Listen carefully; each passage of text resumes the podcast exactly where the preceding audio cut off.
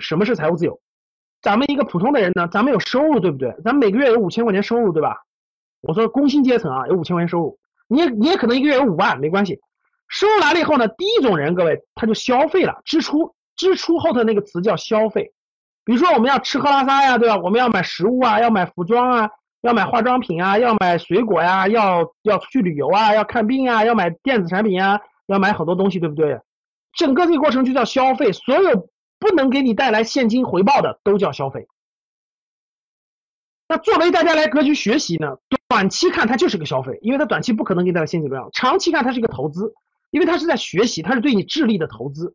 所以这一点大家明白，范围的消费包括学习，短期的不包括投资理财。第二种人是什么呢？各位，第二种人是负债，他发的钱不够，不够怎么办呢？大家看，那他就去负债。什么叫负债呢？大家告诉我，现在负债容易不容易？最典型的负债是信用卡透支，对不对？更容易的是啥？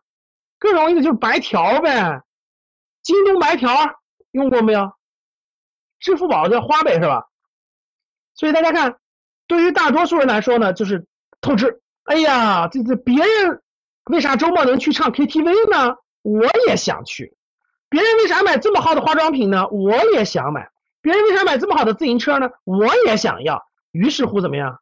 不够怎么办？钱不够怎么办？借呗。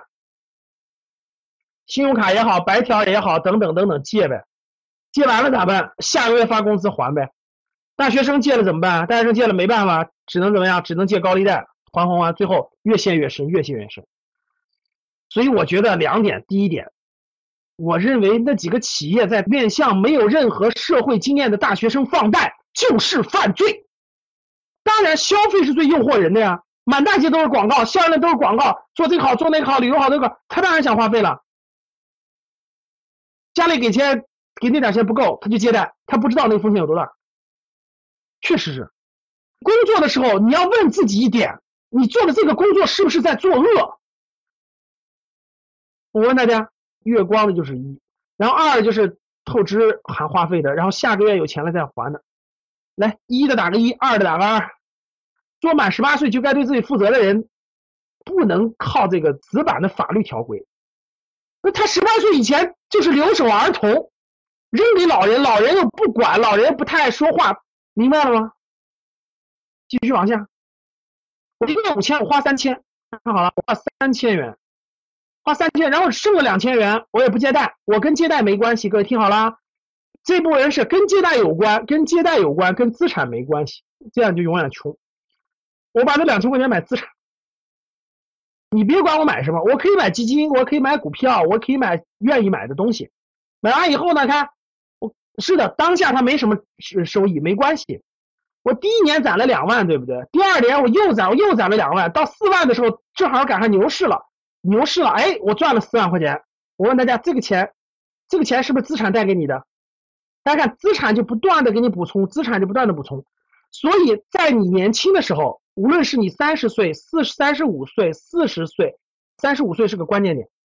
三十五岁以前，其实各位听好了啊，你有多少钱买资产不是特别特别重要，就是你你只要懂得买，只要开始积累就行了，做点定投都可以。三十五岁之前，努力增加你的赚钱能力，就让你每个月从五千赚到五万，这是最重要的。